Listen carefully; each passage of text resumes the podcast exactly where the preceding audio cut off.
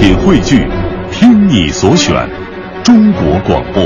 radio.dot.cn，。各大应用市场均可下载。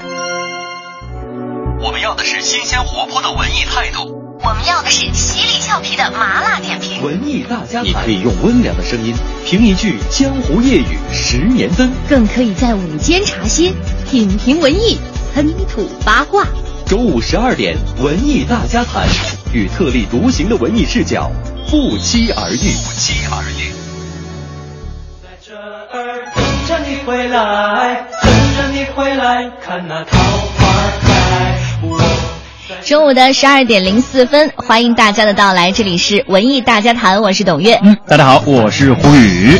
今天是农历腊月二十三，是小年儿，离这个羊年春节呢只剩下七天了。还在为奔波繁忙的人呢，也已经做好了最后的收尾工作，比如说开始打点行装了，再比如说开始要买一些手信回家了。我今天看到一句话哈，说这个世界再大。回家过年，哎，但是你说啊，今天是小年，到底哪一天才是小年呢？像腊月二十三是北方的小年，嗯南方地区呢有的是过腊月二十四。我们家就是过腊月二十四的，那是南方地区对吧？而鄱阳湖的居民呢，则是保留了传家的这个传统，小年定在了腊月二十五。但是我认为啊，日子虽然不同，不过大家这个辞旧迎新的愿望都是一样的。呃，俗话说这个小年儿不小哈，今天以后呢，大家就开始准备进入这个过年的阶段了。昨天呢，我还教孩子念了一首儿歌。二十三糖瓜粘儿，然后二十四扫房子，二十五磨豆腐，二十六炖大肉，二十七宰公鸡，二十八把面发，二十九蒸馒头，三十晚上熬一宿，大年初一扭一扭。哎，我相信很多的小伙伴对这首这个童谣都是非常的。陌生哈对，呃，其实呃。对于我来说，我应该是属于安徽的。我的小年的记忆呢，都是和灶王爷有关系。您说安徽人爱吃吗？哎，这这这这倒不是啊。您说你手艺好吗？这也不是，因为呢，我们那个安徽在小年这一天会祭灶王。就是、其实不仅是安徽会祭灶王爷，就是应该北部的地区都会祭灶王。嗯，就是为什么要说到祭灶王呢？因为这是传说灶王爷呢娶妻之后呢是整天花天酒地，拜尽家业，终于有一天沦落到了街头行乞，而。他在行乞的时候呢，有一天突然就行乞到了自己的前妻郭丁香的家门口，羞愧难当，一头钻到了灶锅底下烧死了。不过后来据说这个版本是这样说的哈，嗯，玉帝呢觉得这个人呢可以回心转意，还没有坏到底了，然后就把他封为灶王。每年腊月二十三、腊月二十四的时候会上天汇报，到了这个大年三十的时候呢，再回到灶底下。呃，在这一天呢，家家户户呢会在灶王爷的。这个头像两边呢贴上“上天言好事，下界保平安”之类的对联儿。哎，这个也是一个民族的传统啊。像送灶的时候呢，人们在灶王向前的案桌上会放一些糖果啊、清水啊、料豆啊，希望他可以在玉帝的面前多多的美言几句。同时呢，还会把一些关东糖用火融化了以后涂在灶王爷的嘴上，这样呢，他就不会在玉帝那里说坏话了。你说什么呢？我能不说吗？那满嘴都是抹蜜了啊！今天是小年儿哈，从今天开始呢，文艺之声的新浪微博呢要开始给您发红包了。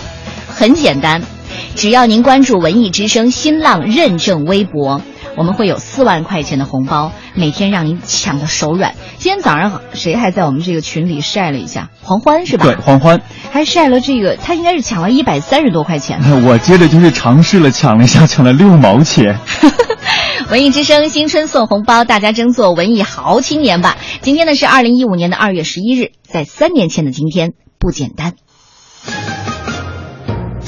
有故事的他们，创造了历史的今天，曾经过往，当下此时也能隔空对话。今天其实不简单。If I should stay, I would only. I will always love you，这是过去二十年我们这个时代的背景音乐之一。三年前的今天，二零一二年二月十一号，这个带来灵魂歌声的人惠克尼·休斯顿永远的离开了我们。或许他去世的消息来得太突然，每个人都暂时的失忆了。那个晚上，好多朋友在微博和脸书上办起了追悼会，有人甚至听了一整晚的惠克尼。从六零、七零、八零到九零后，好像每个人的生命历程中都曾拥有过一段他的旋律。love you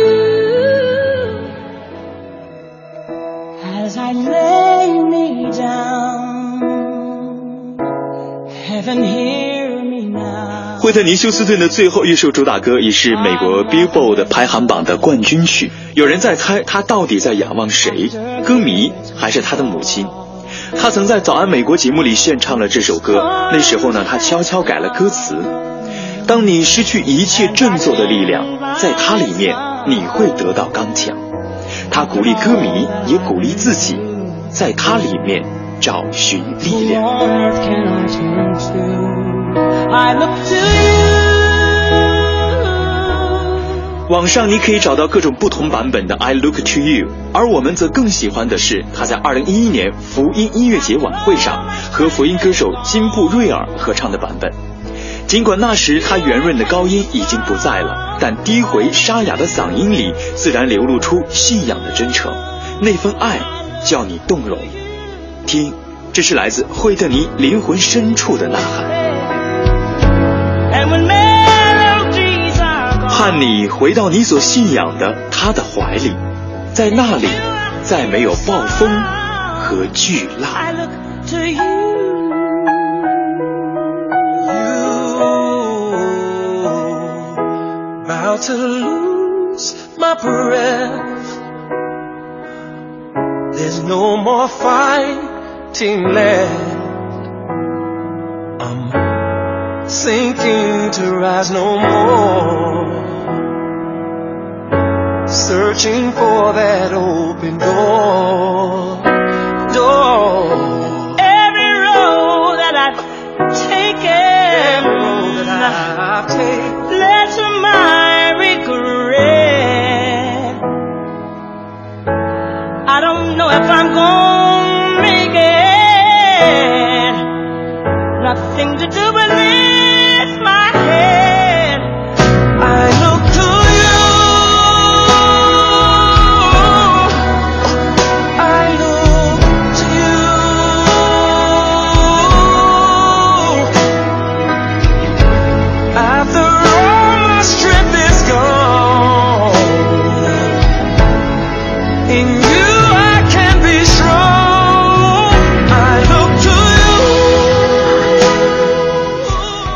千年我在看《泰坦尼克号》的时候就被惠特尼·休斯顿的歌声给洗脑了。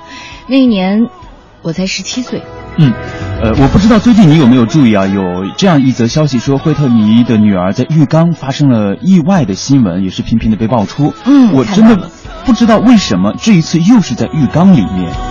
据说有一部分原因是他的女儿也是吸食大麻有关吧，当然也不排除是惠特尼留下的大笔的遗产导致那种家族恩怨、家族纷争。嗯，我看过在他去世之后出版的一本自传，他没有避讳毒品进入他的生活，他也说我就是自己的魔鬼。呃，提到了他对鲍比疯狂的爱，导致最后失去自我，等等等等。就是你会觉得惠特尼是他在这个音乐方面的这个天才，但是在这背后呢，还有很多不为人知的混乱和糟糕的家庭生活。哎，我想问这本书的名字叫什么？好像就是惠特尼·休斯顿，呃，说的是美国音乐天后，呃，什么疯狂、什么狂欢的一生吧。嗯，其实要是说到书呢，我们每一次拿到一本书呢，也就是意味着你要把时间挤出来，和书的作者、观点、故事一起来发生共鸣。比如说，咱们平时在看到一些文学书的时候呢，呃，你会感觉到很多东西和你是有一点点共鸣的，而且文学书的时候，通常我都在睡觉前看的。对，像闲暇的时候、重返故乡的时候，还有就是心情平稳的时候来看这些书。嗯，但是如果你正在经历一段情感，而这段情感呢，又正在处在这个徘徊期啊、瓶颈期的时候呢，你可能会选择情感类的书，希望可以被情感圣经提点一把。然 而在我平时生活中，我特别喜欢看一些旅游书，因为平时的工作很忙，然后没有时间去旅游。比如我最近在看，让心灵去旅游对，最近在看的一本书就是像像小燕一样去旅行，这本书也非常的棒。张小燕走吧，张小燕，好像是这样一个书名吧，就是八十三块钱，这女孩就走川藏。嗯哼，呃，到了我妈那个年纪呢，家里就在书柜里多了很多养生方面的书，导致我现在在家里，你知道，我每吃进嘴里的一口饭、一口菜，我妈都会有一个养生说法。哎，吃了这个怎么怎么地，对吧？对。那么我们问题就来了，今天的互动话题就是春节回家，您准备带书吗？带想带什么书呢？欢迎大家在这个时候呢加入到我们文艺大家谈的队伍当中来。微信公众平台搜索“文艺大家谈”五个大字，添加以后以文字的形式和我们互动就可以了。嗯，今天为大家提供的奖品呢，有从今天开始到本周日，七九八艺术区的小柯剧场上演的小柯音乐剧《等你爱我》，呃，将会有二十多首耳熟能详的歌曲和大家见面。今天在节目当中送出四张演出票。嗯，同时呢，还有从今天开始到本周六，雷子乐小工厂上演的新剧《靠谱青年》，我们也会在节目中送出四张演出票。另外呢，就是文艺之声送给大家的日历笔筒，很有用哈，日历笔筒。对，刚刚这一年你都能用。对，刚刚我也在咱们的这个微信公众平台“文艺大家谈”上发出了到底是一个什么样的日历笔筒，大家展示了，对吧？对，也展示了一下，大家可以上去看一看。另外呢，还有就是我们的普莹老师呢亲手写的福字，嗯，在这小年儿的时候送给大家就特别喜庆吧，五福临门。哎，那么接下来进入我们今天的主编点头条，有请北京青年报文化版主编助理刘江华。有态度，有温度，主编点头条。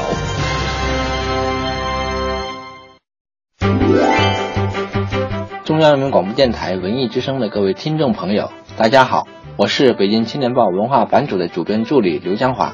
今天北京青年报文娱版重点关注了近期讨论十分热烈的综艺节目改编电影的现象。根据浙江卫视热门综艺节目《奔跑吧兄弟》改编的同名电影。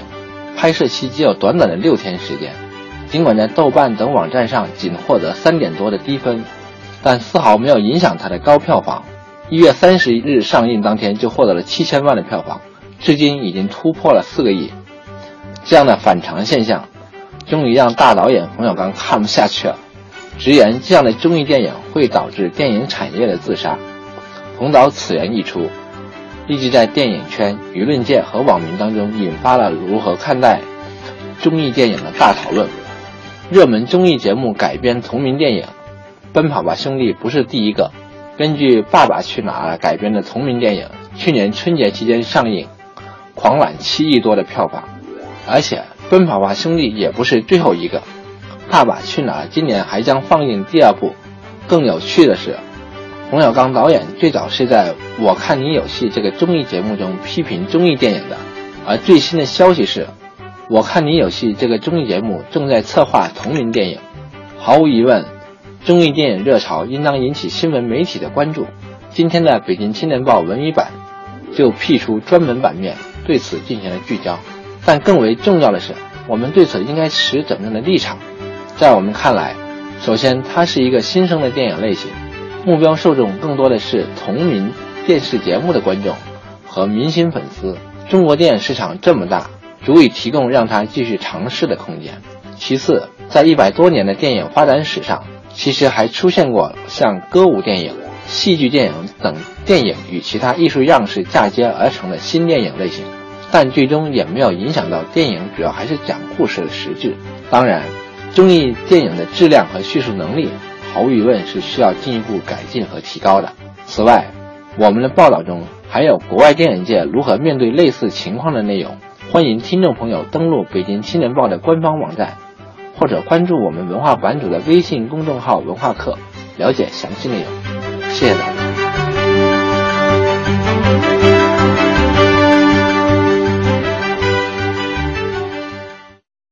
你就是我的皇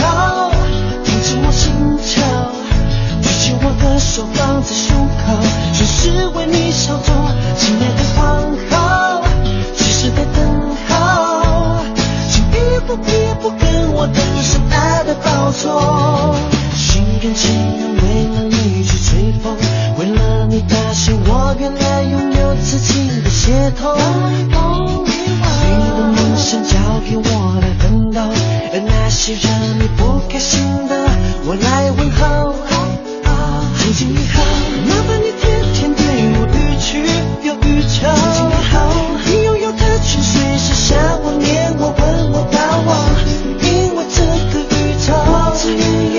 只愿意为你低头，为你低头。你就是我的皇后，走进我心头，举起我的手放在胸口，就是为你想做，亲爱的皇。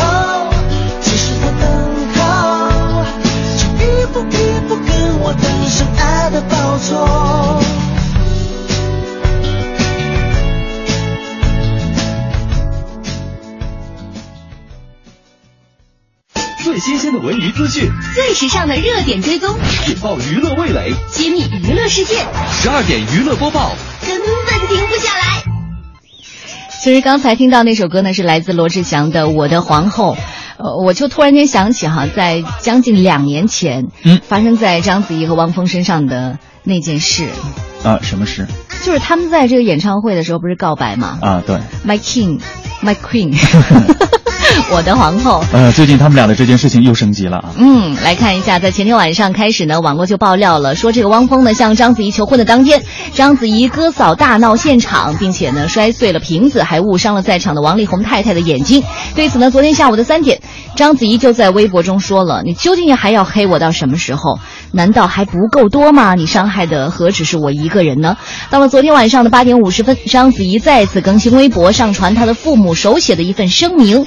声明当中，章子怡的父母说了：“嗯，章子怡的父母说，汪峰与章子怡的恋爱关系经历了很多的不易，父母为子怡的幸福表示祝贺，也为家庭增添了一位优秀的成员感到高兴。”在声明当中呢，还将汪峰称为我们的孩子，言语当中呢，对准女婿汪峰多有维护哈，并对汪峰个人表示了充分的认可，反而对儿子张子楠没有一字提及。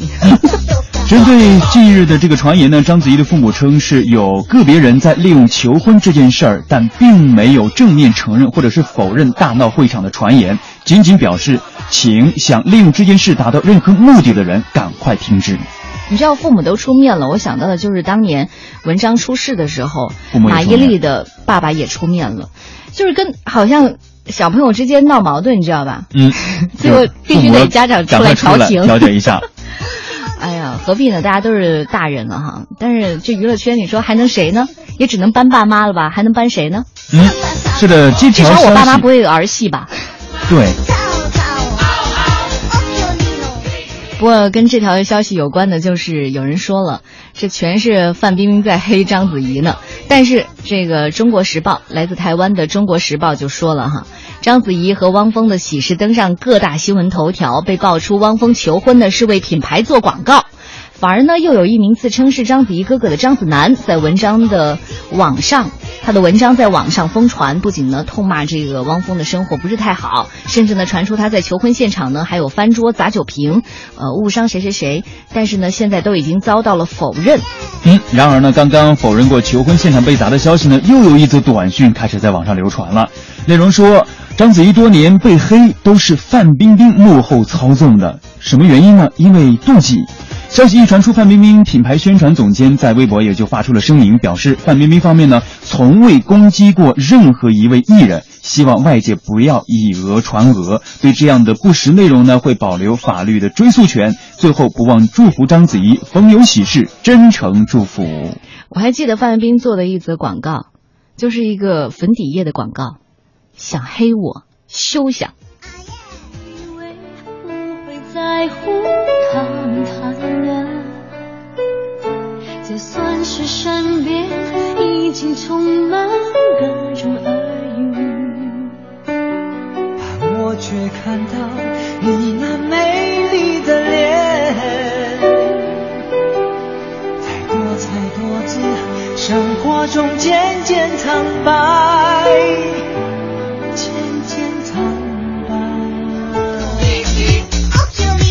好，十二点娱乐播报还在继续，接下来要说的就是奥斯卡了。奥斯卡呢还有不到两周就要进行颁奖了，颁奖季呢也临近结束，在最佳影片和最佳导演以及影帝影后、最佳男女配角五大奖项上呢，目前最后和最佳的男女配角可以说座次呢已经是排定了。呃，凭借依然爱丽丝的朱利安·摩尔以及 J.K.，还有爆裂鼓手的西蒙斯以及少年时代的帕特丽夏·阿奎特，无论是从拿奖数量还是这个赔率上来看呢，都会稳稳的拿到小金人。嗯，随着日前英国电影学院奖和英和美国的导演工会奖相继的颁奖，《鸟人》继美国制片人工会奖以后拿到了最佳影片奖，又在导演工会奖上获得了最佳影片，而他最大的竞争对手《少年时代》。在有这个英国奥斯卡之称的英国电影学院奖上也是大放异彩。谁将在奥斯卡上能够登顶最佳影片，目前仍然是一个悬念。嗯，说到鸟人和少年时代，如果是我个人的话，可能更期待的是少年时代吧，因为我觉得能把一个孩子从他六七岁的时候拍到他十几岁。光在这个时间上花费的功夫，我就觉得太有诚意了。嗯，相当于一部小的纪录片了，已经。对，然后说到这个最佳电影的最佳导演的竞争呢，也是旗鼓相当的哈。呃，包括这个两部《鸟人》和《少年时代》当中的两位导演，到现在为止呢，也都不敢放话，说谁会赢得奥斯卡的最佳导演。嗯。拿下了这个英国电影学院奖的影帝以后呢，《万物理论》中的小雀斑奖埃迪·雷德梅恩成为了奥斯卡影帝的最大热门。他的主要对手呢，仍然是《鸟人》当中的迈克尔·基顿、卷福·本尼迪克特，啊，则会在这个模仿游戏当中也会加入到影帝的争夺队伍当中来。你教一下我怎么念那个？本尼迪克特。本本尼迪克特。康伯巴奇，来，接下来我们来关注的就是央视的春晚了，已经进行了在昨天下午第三次彩排哈。节目时长呢，据说是从五个半小时压缩到了四个半小时，这是在央视春晚的微博上发布的。因为他说这是基于春晚的收视习惯和规律，因为我觉得习惯就是逢年基本上到十一点的时候，我妈这种主力军就开始打哈欠了。嗯，我觉得这个时间压的压的很好。你想啊，咱们很多时候在看春晚的时候，大家就像你说的，过了十二点之后，因为其后面的节目也没有什么亮点和精彩的地方了，除了难忘今宵之外呢，就其他的一些有的没的歌手在唱歌了，所以大家也都纷纷睡了。你说什么话呢？你得罪谁呢？啊，我刚刚说什么了？今天是周三，哈，看看今天晚上可以看什么。在影院方面呢，昨天开始的徐静蕾导演的《有一个地方只有我们知道》已经强势上映了。另外呢，《饥饿游戏三》和《一路惊喜》呢都有不错的口碑和排片。另外还有这个《神探驾到》《有种你爱我》《蜡笔总动员》《死亡之谜》都在继续的热映。嗯，我们继续看一下戏剧方面，从今天起到二月二十四号，由范伟、吴桐编剧，丛林编剧。北京人艺开年小剧场的剧目《反串》，讲述了是业余剧团在排演一出民国戏，通过戏中绑匪和教书先生的对峙，戏中演员开始了思考自己的人生。呃，将会从今天开始到二月二十四号都在上映，大家可以去看一下。嗯，另外在这个展览方面，中国美术馆从今天开始呢，将展出老舍先生和胡洁清的这个画展。老舍先生呢，不仅擅长马字，还是品鉴绘画艺术的高手。他生前呢，和不少的书画界。朋友结为好友，在他家的客厅西墙一度呢有这个老舍画廊的美誉，而他的夫人胡洁清呢也是一位呃颇具慧心的画家。那这次展览呢，除了他们夫妇二人的作品之外呢，还有齐白石、傅抱石、林风眠以及吴昌硕等名家的作品。你知道以前老舍先生有一个字也叫就笔名，另外的一个笔名就叫洁清。哦，夫人的名字。嗯，另外呢，在富力城广场购物中心，从今天开始一直到三月二十二号，来自世界各地的一百一十一组限量版的泰迪熊齐聚北京，更有国内最大手工定制的六米高的泰迪熊惊艳的亮相，适合带着孩子前往观看。一定记得是在富力城广场的购物中心。别了，我们今天的互动话题就是春节回家你会带上什么书？欢迎大家在这个时候加入到我们文艺大家谈的微信公众平台上来，文艺微信公众平台搜索“文艺大家谈”，以文字的形式互动就可以了。嗯，首先看到了这个自由桑，你说了，书是我现在必带的物件之一，因为避免孩子总是玩电子游戏，随时包里都会带上孩子爱看的书籍。他看的书呢，我虽然不怎么感兴趣，但是老师推荐给孩子的很多书，我还是想拜读的。大多呢，我也都未曾看过。过年打算呢，看看《爱的教育》和宝贝儿一起欣赏。《爱的教育》是意大利作家，呃写的，嗯对，这个应该也是可以推荐给所有的家长，对吧？嗯，双语我常常也说了，春节长假读书，读本自己喜欢的书，呃，圆了因平时忙碌无暇顾及的阅读梦，也在阅读当中呢来享受燃烧脑细胞快意阅读的乐趣。如果我要带本书的话，我首选节趣。轻松应景不说，还可以从这个书中感受古往今来大江南北欢度佳节的风俗人情，爱节日爱生活，感受咱们中华传统文化浓浓的真情。你知道我有一次哦，就是应该在上周五的时候吧，就有一个缘分跟这个双叶武长安在我们的西门见面了，相遇了。后来我才知道他是人民文学出版社的，嗯，所以你发现每次他的这个，我觉得今天话题是正中下怀。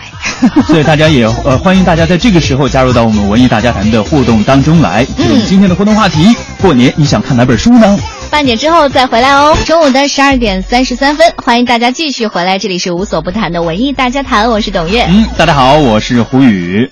那么我们今天的互动话题呢，就是春节马上就要到了，您回家准备带什么书？想看什么书？欢迎大家在这个时候呢，加入到我们文艺大家谈的队伍当中来。微信公众平台搜索“文艺大家谈”，添加以后以文字的形式和我们互动就可以啦。嗯，今天为大家提供的奖品呢，有七九八艺术区小科剧场上演的音乐剧《等你爱我》，将会在现场听到二十多首耳熟能详的歌曲，而且呢，这也是今年的最后几场演出了。今天在节目当中送出四张演出票。嗯，同时还有从今年开始到本周六，雷泽乐笑工厂上演的新剧《靠谱青年》，我们也会在节目中送出四张演出票。这个剧呢，也是一直和我们这个节目进行合作的，很多的听众都走进去观看了，很不错，嗯、推荐啊。好，那还有呢，就是文艺之声送给您的日历笔筒，可以用一整年呢。啊，还有就是普英老师亲手写的福字哈。小年这一天送福字啊。很有特喜庆啊，对，很有意义啊！希望大家在这个时候能够加入到我们微信的公众互动当中来。呃，大家可以在您这个互动留言的后面加上一些想要什么礼品，我们会在稍后整理一下和您取得联系。我觉得你这样一说话，就有点像送财童子。大家好，我送财了！好吧，春节已经进入倒计时了，不知道在过年的时候，你会不会选择一本书来消解和充盈哈？嗯嗯，可能大年初一、初二的时候忙着拜年，可能会。会没有这个闲暇的时候，但是，嗯，一到春节，给大家最后的印象就是，马上春节，呃，如果说结束了之后，大家感觉到这个春节过的是一个失落，还有一个字，那就是累，哦，就是整个人的身体和身心都是很累的。每天每每夜和这个好友聚会，然后呢喝大酒，别回来了。哎，对。然后如果 说你妈应该是说你就别回家了。没有，我妈说，我妈说是很希望我回家，就是呃等到我在家过上三四天的时候，他会说你赶快走吧。那你怎么还没走？对，哎呀，这这这很很有意思。但我不知道大家有没有就是在过年的时候，你可能真的像模像样的带上一本书，可是最后你发现其实你没翻几页，但是心里感觉你要揣上一本，是吗？自欺欺人吗？哎，这个也是，我觉得像你走亲访友，如果是长途的话，在路上可以翻一翻，对自己的这个整整个假期也是一个很好的充实。嗯，你知道我最近在看的就是东野圭吾的，呃，解忧杂货店。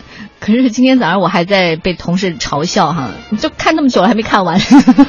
哦，那你这么说的话，我最近一直在看那本书，就是《追风筝的人》。哦，那我打算在年前，在我回家之前，一定要把它给消灭掉，因为书太重了。所以我给大家提议是什么呢？回家啊，不要背太重的书，要不然你会觉得太亏了。最后你就看了四十页。带一些电子书也不错。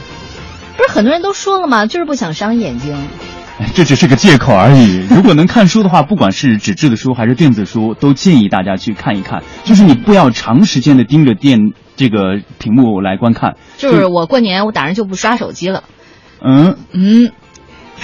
除了年三十儿 拜年的时候，没有。现在大家都很流行抢红包，那必须刷手机。哦，这样，那你也得散出去、啊。微博、微信，我就刚刚在打开那个手机 QQ 的时候，手机 QQ 也在发红包。嗯，所以在这里要提醒大家啊，这个时间呢，文艺之声的微博，嗯、呃，认证微博，新浪的认证微博也在发红包。在这段时间，我们会持续的哈，有四万块钱的总价。对，大家就是首先要添加我们文艺之声的官方微博，之后我们会在。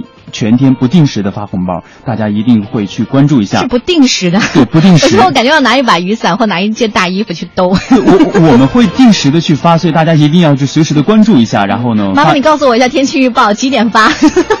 啊，我们会让他们再提前做个预告啊。好，今天呢，我们聊的话题呢，就是春节回家你会带上什么书？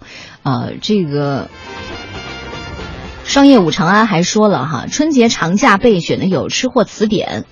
百兽越狱、动物们逃脱的故事之类的趣书，还有这个，嗯，易中天的《中华史》。我觉得过年的时候千万不要看太严肃的。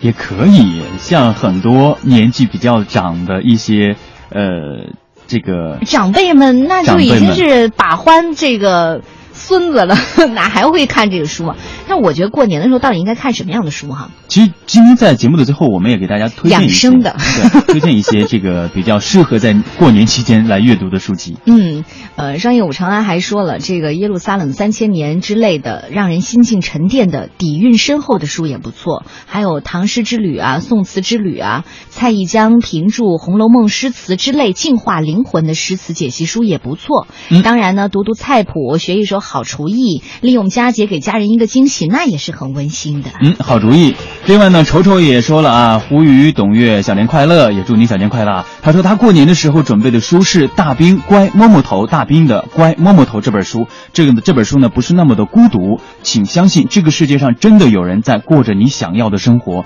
愿你我带着最微薄的行李和最丰盛的自己，世间流浪。说的，嗯好不适合在小年播读啊。海玲说了，在北京读初中的小侄子，为完成作业带了一本莫言的《蓝色城堡》回家过年了。相信现在都有这个阅读任务，你知道吗？真的，读书的孩子都有阅读任务。是还要写就是寒假的时候，在开始之前，老师就给你列一个书单，适合一年级、二年级、三年级、四年级，分别就不同年龄段的孩子应该看的书。呃，商业武长安还说，春节读书因人而异，不求高大上，个头如何想，只要能读进去，感受阅读的乐趣，给自己或轻松或沉浸的阅读愉悦就足够了。我带一本时尚杂志，呃，也不错，也可以偶尔翻一翻啊。我新分享也说了故，事会也行。对，故事会 像读者知音之类的啊。嗯我新飞翔说，在春节期间，我最想阅读的是麻宁写的《陪你一起直播青春》，特别喜欢麻宁，她知性漂亮，她的文字给人一种非常温暖的感觉。嗯，刚才好像还有一位朋友说了，一定要看一些游历的书，对吧？就是流浪之类的书，我觉得挺适合的。你知道，我也是在过年的时候去呃一些旅游城市，比如说丽江啊这些地方，你真的你你必须很作的去看那样的什么一个人旅行啊之类的这样的嗯书。像你刚刚说的，啊有有一些游历的书，它中间还会有很美的插图，在你看这个很多的文字之后，偶尔看一看插图，那你对自己再画册就好了。你怎么一直要这样是吗？好不容易圆过去了，他又 给我拆台。还有这个推荐了哈，这个亲子阅读这个是可以有的，嗯绘本呢是最佳之选，像这个《柳林风声》《一只狼和三只大坏猪》以及《小王子》都是我推荐的。那其实我们对大家都知道，董月是两个孩子的妈妈，然后我们特别想听听你想给收音机的孩子来推荐一些书。如果让你推荐一到一到两本的话，你会推荐哪一本？嗯，刚才我觉得有一个同有一个朋友提到的，就是《爱的教育》。哦，爱自由的教桑你说的嗯《爱的教育》，我今天因为昨天收拾这个办公桌嘛，所以正好翻出这本书，我就在想，哦，这本书一直没有给孩子讲。哦，嗯，就是《爱的教育》，挺厚的，也挺沉的。我又在想了，是不是背的太沉了？呃，但是如果说你把这个阅读习惯一直在任何不要考虑它的情境，不要考虑地点，也不要考虑它书的重量，然后一直背着它的话，可能你心里装着书，还是真的会让你的身心心虚了。你怎么觉得我说的心虚啊？嗯好了，其实我们昨天呢是很正儿八经的做这个话题破题的时候，找了我们的小马哥哈，让他呢也给大家推荐一些书，适合在春节的时候看的。比如说呢，他推荐的第一本呢就是蔡崇达的《皮囊》。嗯，这是一部有着小说阅读质感的散文集。作者蔡崇达呢，本着对故乡亲人的情感，用一种非常细腻冷静的方式，讲述了一系列刻在骨肉间的故事。讲述的故事呢，大概就是一个福建渔业小镇上的一些风土人情和时代变迁，在这些温暖而又残酷的故事当中，能够得到一一的体现。用皮囊这个具有指向本质意味的书名来表达作者对父母家乡的缅怀，同时呢，也回答那些我们始终要回答的问题。嗯，这种有一点就是故地重游啊，或者是可以让你对家乡产生很多依恋的书，我觉得在春节的时候确实很适合。是。嗯有点那种近乡情切哈。你看，我今天早上我的一个小伙伴，就是家乡的一个小伙伴给我发的某某单位的这个炒粉，你还记得吗？哎呦，把我看的呀，我真的想马上就回家。嗯，来自广西的。第二本书呢是《耶路撒冷》。这是自2004年以《啊北京》登上文坛之后，徐泽辰的创作，呃，这样的一本书《耶路撒冷》。嗯这是一个长篇。是的，耶路撒冷讲呃，耶路撒冷讲述的也是以一群出生在上世纪七十年代的年轻人的逃离和重返故乡之路为核心，探索当代复杂的现实与精神生活，来构筑出一代人的心灵史。讲述的也是故乡与重返与游离这样的一个一些故事。嗯，如果说啊，北京是一句小伙子的口号，耶路撒冷呢，已经像一个中年人的抒情了。好吧，如果说七零后现在已届不惑的话，真的哎，嗯。哇，七零后真的可以值得回忆了。的道路，这是来自徐则成的《耶路撒冷》。嗯，另外呢，就是第三本书《南方有令央》，呃，这是在明朝万历年间，哈，徽州商户人家的女儿令央，在自己十六岁那年，嫁作休宁唐家的田房夫人。然后呢，唐氏一族的南方有令央在收获上发表了徽州数一数二的富户，呃，然后这个丈夫呢，唐简宁，虽然比令央大上几轮儿。而且呢，也中过进士，入过翰林院。但是呢，在令央成为唐家夫人不到一年的时间里，唐简呢便因为意外离世了。二十九年没有出过列父的唐氏一族，表面上呢是光耀门楣，但是暗里呢却是，哎，反正挺凶险的。我觉得挺适合这个。妇女之友看的，是的，刚刚我们给大家推荐的呢，就是适合在过年期间、春节期间大家来阅读的一些好书。我们待会儿在节目中还会继续的为大家来推荐一些新书，同时大家在这个时候呢，也可以来到我们文艺大家谈的微信公众平台，和我们一起参与互动起来。嗯，好，接下来呢，就进入今天的娱乐大法庭，请旁听人员安静。现在宣布法庭纪律：无娱乐精神者不得旁听。不得随意狂躁及进入审判区，欢迎鼓掌、喧哗、起哄，请自觉开启一切移动设备、微博、微信、微视。娱乐大审判允许答辩，拒绝上诉，拒不接受庭外调解。你无权保持沉默，你所讲的一切呢，都会作为呈堂证供。啊，做人呢，最重要的就是开心吗？发生这种事，大家都不想的。有请审判长、审判员入庭。全体起立。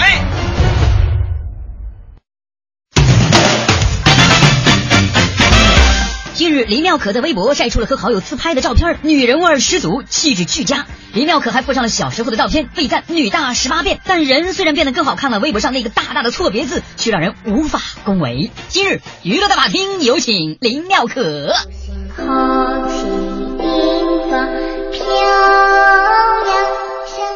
说香奈儿来北京排练，我去驻地看他。距上次见面又过去两年多了。林妙可，你觉得这句话没有什么问题吗？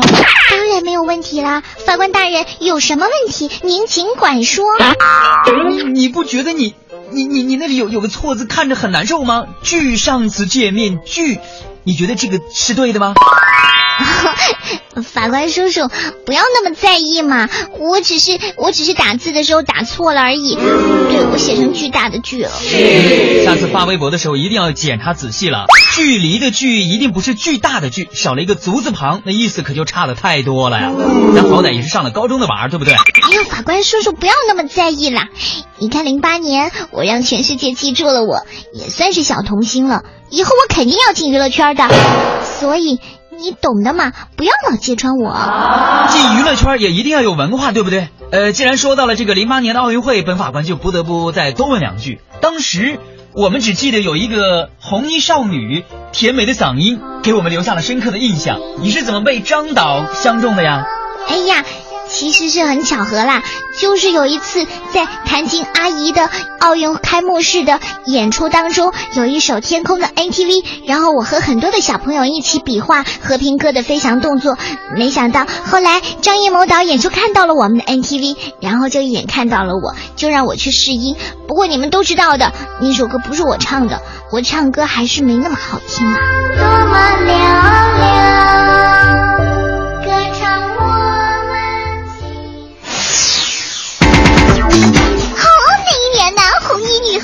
九岁，可是今年她已经十六岁了。就这样，时间在弹指之间悄悄的流逝。那个红衣女孩长大了，但是依然那么美，还穿一身红衣。哎呦，孩子般的天真可爱依旧还在。不过，她怎么都已经是少女了？我实在不能接受。哎呀，这位阿姨不要回忆了。虽然我每次都是红衣飘飘的，我也知道我很美啦，可是人家真的一点都不喜欢红裙子，我喜欢的是安安静静的颜色。哎，阿姨，你要喜欢我，你就老来微博来看我好不好？给我点赞。不过，其实我不知道为什么李少红导演当时没有让我来拍小林黛玉，说我的鼻子太圆了，唉，而且还说我长不高，说我太矮。其实我才不喜欢林黛玉呢，老是哭哭啼啼的。我喜欢的是宝钗，如果是让我来演宝钗的话，可是也没让我演。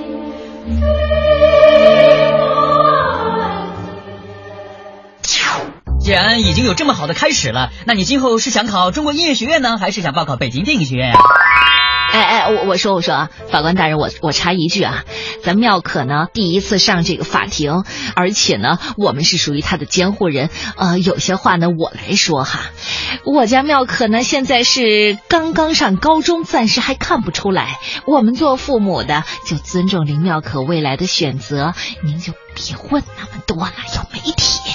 好，那白法官也不得不再说一句，不管今后走哪条路，一定要记住文化很重要。那么多错别字，真的不丢人吗？哦，说的似乎有点道理，好吧，嗯，我知道错了。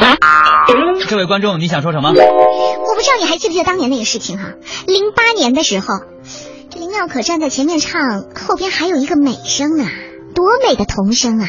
杨佩仪，你们还记得吧？现在是女大十六变啊，越变越好看。我跟你说，现在丝毫不输林妙可。可人家杨佩仪说啥了？啥也没说，安安静静的读书，读书，读书。人家有追求，人家可不是花了这么长的时间，老是在外边接片呐、曝光啊。哎呀，你说这些星爸星妈们，他们到底想什么呀？妙可，刚刚这位阿姨说的，你有什么想说的吗？我也知道我要好好读书。我觉得既然已经到了今天了，如果说再让我重新来一次的话，已经是不可能了。而且走到娱乐圈，你就很难再回到学校里安心的读书。是你们老是说我的成绩怎么怎么样，我也不知道我接下来该怎么办。但是。但是很多时候都是我的爸爸妈妈他们来做决定的。哎呀，我说法官大人，还有大家啊，啊，多包容一点我女儿吧。呃，他走上这条道路呢，我觉得也是造化吧。当然是谢谢当年这个开幕式了。不过走到今天呢，我觉得我们家妙可长得还是挺好的，心地善良，对不对啊？所以大家还是给他多一点宽容。当然，我们知道要给他多补一些文化课。我和他爸也很重视这方面，这些我们都知道，我们一定做到。二零一五年一定做到，让我的妙可啊多一些正能量给大家吧。好了好了好了，今天就到此吧。啊、妙可累了，我们得回去了。对，因为稍后还有一个广告呢。哦，对对对，真抱歉，哦，我们要还有一个广告，赶时间，再见。好，本法官现在宣判。好吧，小妙可，既然你已经十六岁了，就已经是个大孩子了。法官叔叔叫你来啊，只是想对你说，你的年纪还小，无论未来如何发展，一定要好好的读书，这对你的将来是有非常大的帮助的。还有那些把孩子当成摇钱树的家长，应该好好考虑考虑，毕竟孩子的未来才是最重要的。好，庭审结束。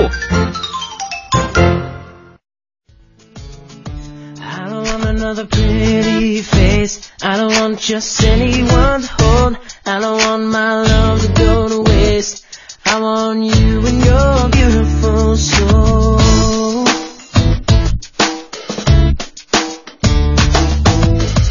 I know that you are something special. To you, I'd be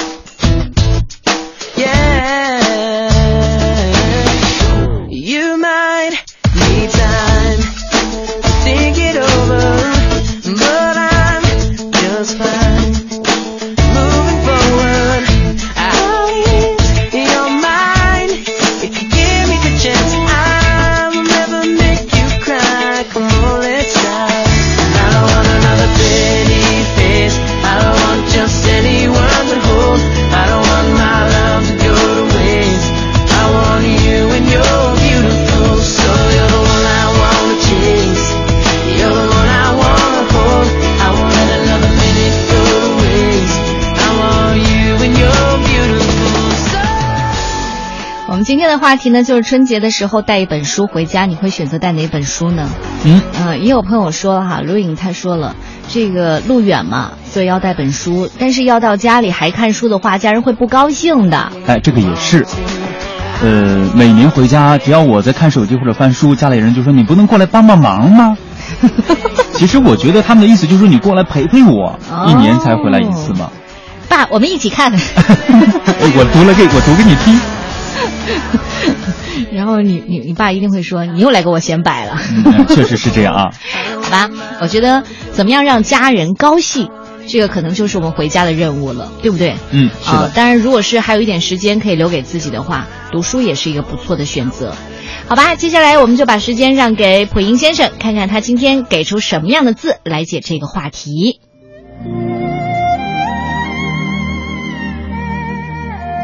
春节带一本书回家，这真是一好主意。我上网查了一下，中国人平均一年读几本书呢？数字有点混乱，有说四本的，有说刨去教科书和杂志，中国成年人一年读的书连一本都不到。据说世界上最喜欢读书的民族呢是犹太人，一年平均读书六十四本。这样的阅读量，估计他们电视机的开机率应该很低呀。腹有诗书气自华。中国曾经是最尊重读书人的国家，趁着春节放假有一些闲暇的时光，带一本书回家吧，体会一下久违的安安静静读书的感觉。带本什么书呢？老普个人的观点，还是应该读一些经典。点的甲骨文呢，是双手捧着一个册页的册，册呢是竹简的象形。那个时候还没有发明纸张，书呢都是写在竹简上的，很沉。《史记》里面的记载呢，说秦始皇啊很勤政，一天要批阅奏章一百二十斤，你看都论斤算，换算下来大概呢是三四万字啊。甲骨文点呢还有一个写法呢是双手捧着的竹简，加上横的一个等号，表示这是先贤的著作，不是普通的文字，而是可以作为评判是非的标准。汉字的点呢告诉我们，第一。经典呢是千百年来人类积累下来的文化精华，是值得双手供奉、认真学习的。现代人啊也不是不读书，但是读的比较多的呢却是穿越呀、言情啊、魔幻等等的消遣娱乐类的书籍，营养很少。而经典呢是值得反复阅读的。孔子研究《易经》，尾编三绝，尾编呢是熟牛皮编的竹简，三表示多次，绝是断开。孔子反复翻阅《易经》，把熟牛皮都多次磨断。就这样，孔子还感叹说：“我假如我能多活几年，我就能够了解《易经》的文采和内涵了。”你看看。第二，经典呢作为标准，是我们每一个人知识体系的基础，也可以说是常识。经典掌握的越多，基础呢就越厚实。第三，经典呢是原著，是原汁原味的。我们现在接触的经典，经常呢是一些缩编本或者是影视剧的改编，这都已经是二三手货了。有时间精力，应该尽量阅读。